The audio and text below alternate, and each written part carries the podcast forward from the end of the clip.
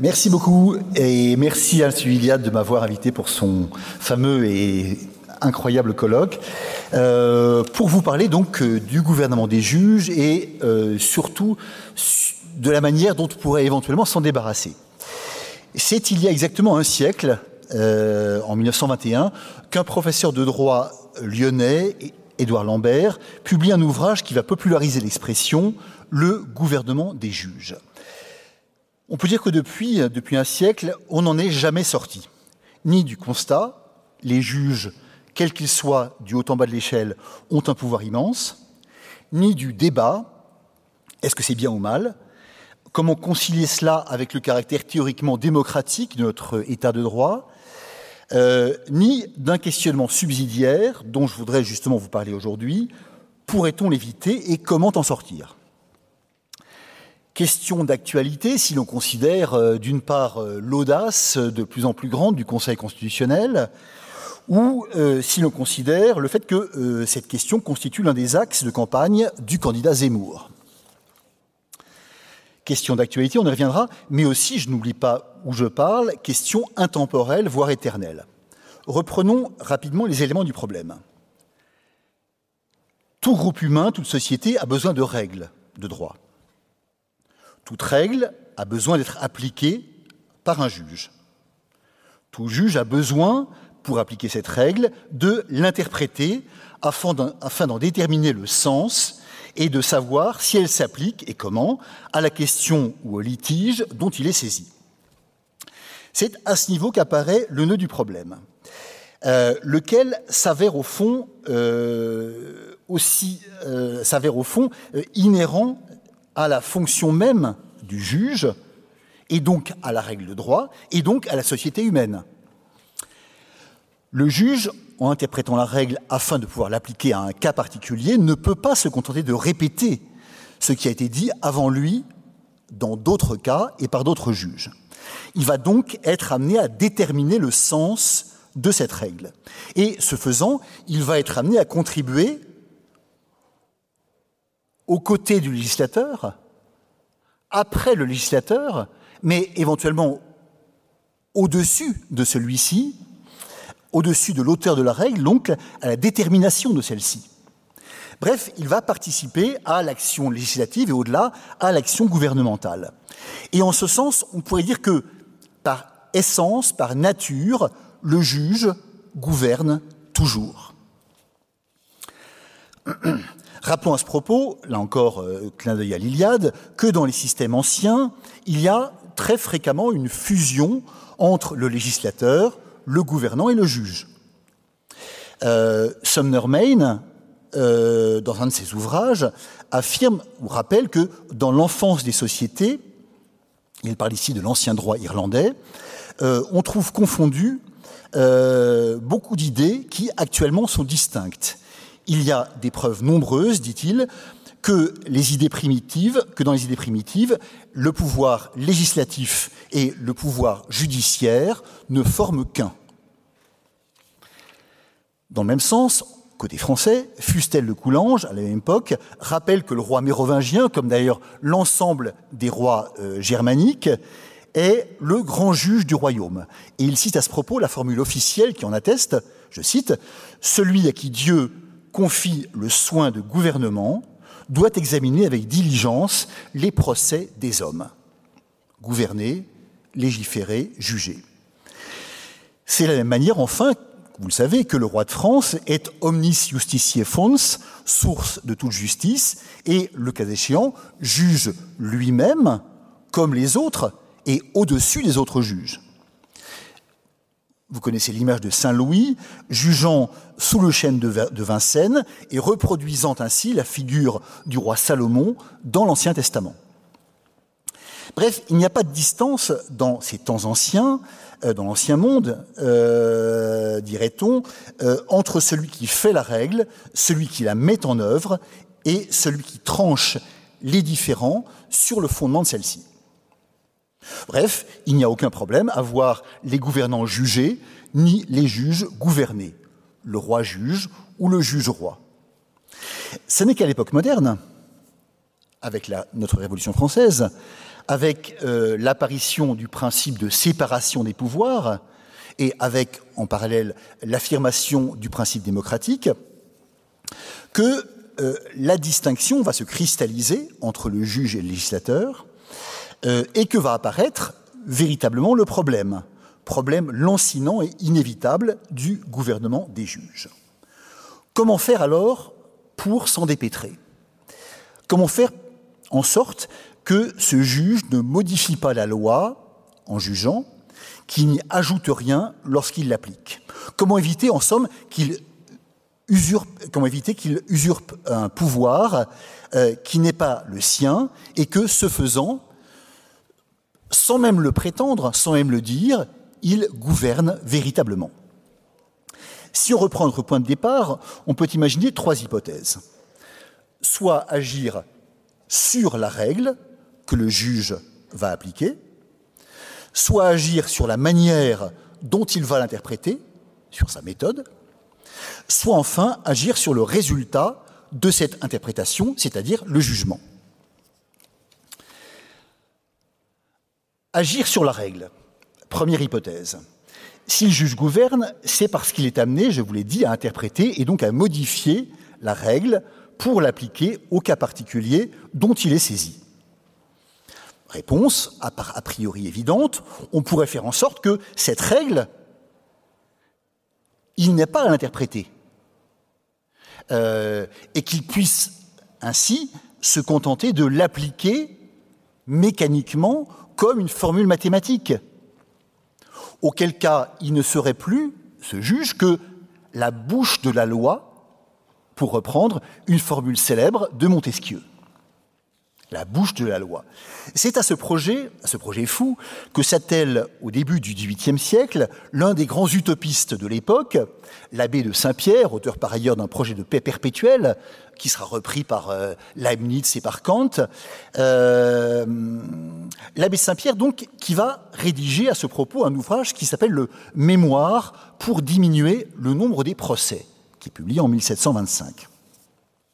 L'abbé de Saint-Pierre imagine dans ce livre, en fait, la mise au point d'un droit, d'un système juridique si détaillé que chaque cas, chaque hypothèse euh, serait réglée par une norme déterminée et précise. À chaque cas, une norme.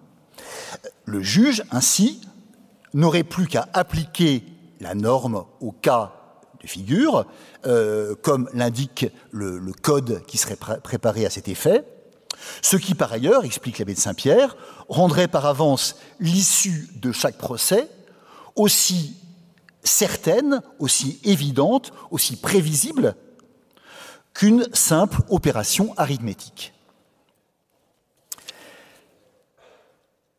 C'est ce, rêve que vont caresser les Lumières, puis les révolutionnaires, avec les projets de codification intégrale du droit,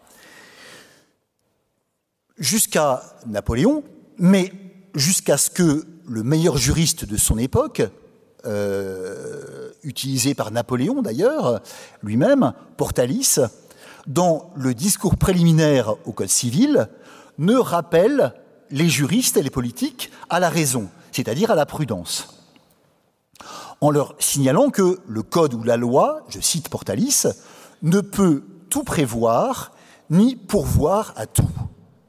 Phrase euh, lumineuse et géniale.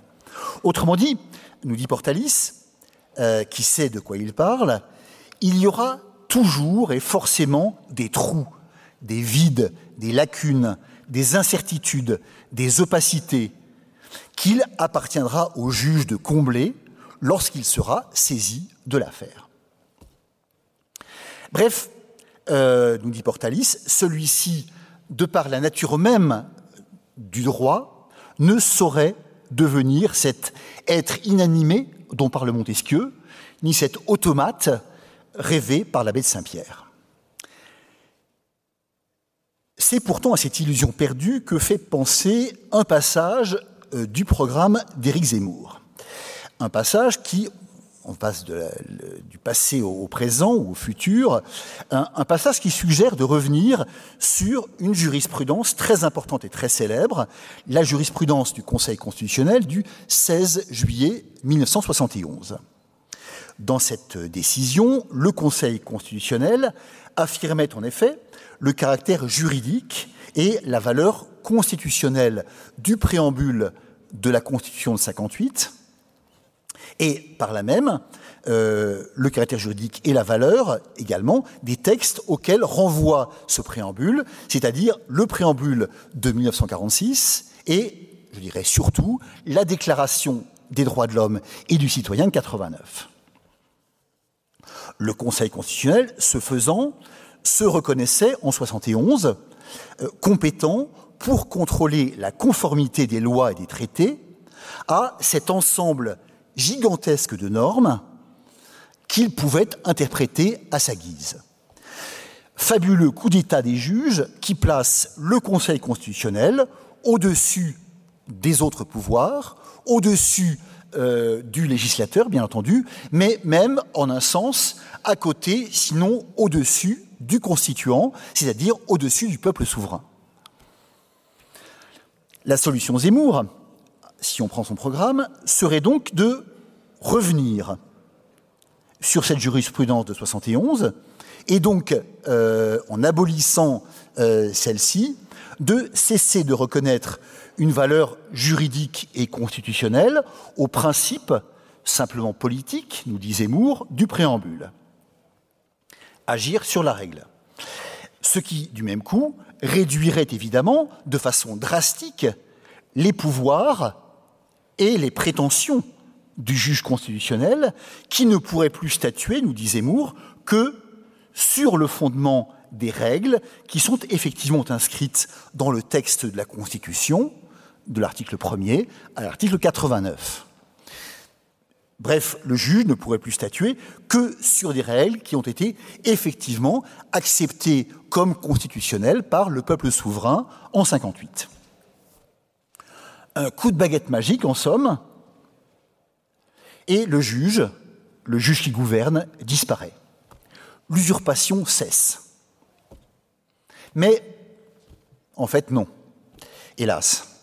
Euh, sans même parler, euh, ça nous prendrait des heures ou des jours ou des semaines, sans même parler des problèmes pratiques et juridiques inhérents à un tel coup de baguette magique, c'est-à-dire une telle suppression, hein, euh, le problème et le drame, c'est que celle-ci serait inutile. Inutile parce que le Conseil constitutionnel, même sans s'appuyer sur ces principes figurant dans le préambule de 46 ou dans, dans la Déclaration des droits de l'homme, le Conseil constitutionnel aurait toujours la possibilité de s'appuyer sur le reste de la Constitution, comme il l'a montré de façon spectaculaire dans une décision assez récente, une décision du 6 juillet 2018, dont vous vous souvenez peut-être, une décision dans laquelle le Conseil a tiré, a extirpé, si j'ose dire, le principe constitutionnel de fraternité des articles 2 et 72-3 de la Constitution. Autrement dit, dès lors qu'il y a un texte, le juge peut faire n'importe quoi avec celui-ci. Euh, le juge, donc, en l'occurrence, a tiré de l'article 2 le principe de fraternité pour en déduire l'inconstitutionnalité des dispositions légales euh, incriminant l'aide aux étrangers en situation irrégulière. Deuxième hypothèse, agir non plus sur la règle, mais sur les méthodes d'interprétation de celle-ci. Peut-on le faire euh, est-ce que, par exemple, il serait possible ou il aurait été possible d'interdire au Conseil constitutionnel d'interpréter, comme il l'a fait, l'article 2 de la Constitution, qui nous dit simplement que la devise de la République est liberté, égalité, fraternité. Parce que c'est ça qu'il a fait. Il a tiré donc le mot fraternité de la trilogie pour en déduire que euh, de ce mot, on pouvait aller jusqu'à un principe à valeur constitutionnelle permettant d'annuler la loi incriminant donc l'aide aux étrangers en situation irrégulière. Peut-on interdire au juge d'interpréter la norme comme il l'entend? Et notamment, en l'occurrence, en la dissociant totalement de son contexte, de l'esprit de la Constitution et de l'intention des auteurs. Là encore, euh, la chose est pratiquement, quasiment impraticable. Euh, pour faire court, pourrait-on contraindre le juge à se conformer strictement à la lettre du texte, de la règle, ou encore à l'intention des auteurs? Dans les deux cas, on va se trouver face à des difficultés inextricables. La lettre du texte juridique, la lettre de la règle, surtout lorsque cette règle est ancienne, peut toujours faire l'objet d'une pluralité de lectures, ou encore être obscure, incompréhensible. Même chose pour l'intention originelle des auteurs. Qu'est-ce qu'ils ont voulu dire? Et d'abord, quels auteurs? Et d'abord, euh, également, est-ce que parmi ces auteurs, il n'y en a pas qui pensaient autre chose? Donc, voilà, euh, premier point.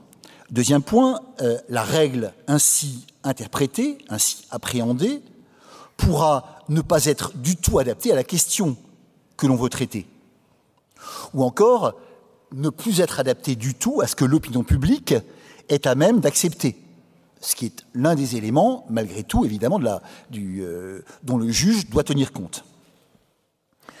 Et enfin, le cas échéant, euh, en imaginant même qu'on puisse contraindre le juge à cela, qui va vérifier qu'il l'a bien fait? Qui va vérifier que le juge a bien respecté cette méthode devenue obligatoire, il a bien respecté effectivement cette lettre ou cette intention originelle? Qui Sinon un autre juge, placé au-dessus du précédent. Vous voyez, euh, on tourne en rond. Euh, dans cet ordre d'idées, si vous voulez, la seule solution, euh, c'est comme le laisse entendre Bossuet dans un très beau texte, l'oraison funèbre, euh, l'éloge funèbre, pardon, euh, du chancelier Michel Letellier, la seule solution, c'est de s'en remettre au fond à la modération, c'est-à-dire à la vertu du juge, à ce qu'on appellerait aujourd'hui son autolimitation. Mais voilà, vous savez aussi bien que moi que s'en remettre à la vertu des hommes est depuis toujours la chose la plus imprudente qui soit, et euh, que euh, espérer en l'autolimitation est évidemment quelque chose de très incertain et de très insatisfaisant. Troisième et dernière solution, après je vous laisserai tranquille, vous pourrez réfléchir à tout ça, euh, agir non pas sur le règle sur la règle ni sur la méthode, mais sur le résultat. Autrement dit, sur le jugement. En l'occurrence, naturellement, il ne s'agit pas d'imaginer de violer ouvertement la décision du juge, de remettre en cause ouvertement ses jugements et ses décisions. Euh, sinon, sans même parler d'état de droit, euh, on assisterait ni plus ni moins à un retour à la barbarie et surtout à l'anarchie. On assisterait à une rechute dans cet état de nature décrit par Hobbes dans son Léviathan, dans lequel euh, l'homme est un loup pour l'homme. Bref, il ne s'agit pas de violer le résultat de l'opération du juge, mais dans certains cas, de la surmonter. De la surmonter lorsqu'elle s'avère politiquement inacceptable. Lorsqu'il s'agit du juge ordinaire, la question euh, est facile à résoudre. Euh, il suffira pour cela d'une simple loi, d'une simple loi, donc pour surmonter euh, éventuellement une décision de la Cour de cassation, par exemple, ou du Conseil d'État. En revanche, euh, et c'est alors que réapparaît justement la thématique du gouvernement des juges, lorsqu'il s'agit d'une décision de la juridiction constitutionnelle. Comment faire? Comment faire dès lors que les décisions du juge constitutionnel ont une valeur supérieure aux lois et où par conséquent une simple loi ne pourra pas modifier les choses? Euh, Lorsqu'il s'agit d'une décision de la juridiction constitutionnelle ou encore lorsqu'il s'agit nous l'avons vu avec le cas euh, polonais en octobre dernier, du juge européen. Il est possible en effet de surmonter, il est possible, et c'est la seule possibilité, il est possible de surmonter effectivement une décision du juge et par conséquent de se placer au-dessus du gouvernement de ces derniers. L'une figure déjà dans la Constitution française, l'autre n'y est pas encore, même si elle figure dans le programme d'Éric Zemmour. Euh, la première figure dans la Constitution, c'est un héritage de ce qu'on appelait sous l'Ancien Régime le lit de justice. Alors, vous en souvenez peut-être de ce que ça, voulait dire. Sous l'Ancien Régime, en effet, euh, les parlements d'Ancien Régime, donc les juridictions suprêmes, pouvaient éventuellement bloquer les, lois du roi lorsque euh, il considérait que ces lois du roi étaient contraires à la constitution de l'Ancien Régime, c'est-à-dire à ce qu'on appelait les lois fondamentales du royaume. Le roi souverain avait néanmoins une possibilité pour euh, bloquer, euh, enfin pour surmonter, pardon, cette pour surmonter euh, euh, ces décisions euh, des parlements, c'est ce qu'on appelait le lit de justice, donc une procédure très solennelle qui permettait finalement d'obliger le Parlement à enregistrer l'ordonnance royale et par conséquent donc à, à dépasser sa décision. Sous la Ve République, c'est ce terme de lit de justice que va utiliser en 1993 le grand juriste Georges Vedel euh, à propos d'une affaire qui, à l'époque, fait énormément de bruit. Euh, en août 93, en effet, le Conseil constitutionnel bloque une loi euh, très importante qui a été adoptée, enfin, proposée par le gouvernement Balladur, la loi sur la maîtrise de l'immigration. La loi sur la maîtrise de l'immigration, donc, est bloquée par le Conseil constitutionnel, alors que c'est l'un des éléments essentiels du programme Balladur. Euh, quelques mois plus tard, eh on va utiliser tout simplement la procédure de révision de la Constitution euh, prévue en l'occurrence à l'article 89 alinéa 3, la procédure du Congrès pour modifier la Constitution et pour permettre finalement aux législateurs d'adopter cette loi avec l'autorisation expresse, en quelque sorte, de, euh, du pouvoir constituant. Bref, euh, on peut effectivement, on peut surmonter de cette manière le gouvernement des juges. Le problème, je dirais, à l'heure actuelle, c'est que la procédure de révision constitutionnelle est tellement lourde, complexe et difficile que, euh, disons que les choses sont peu confortables.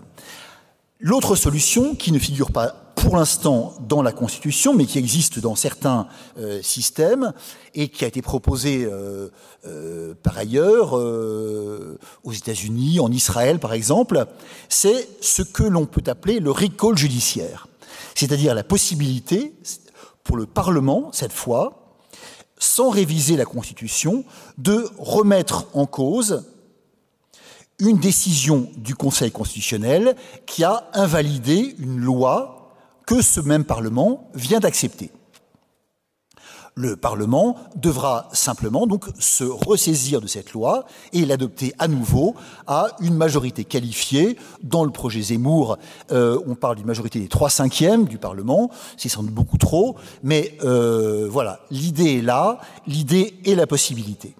Bref, tout ça pour vous dire que euh, face au gouvernement des juges, les fenêtres de tir sont réduites, mais elles sont ouvertes si du moins il y a, là encore, une volonté populaire et une volonté politique pour y entrer. Je vous remercie.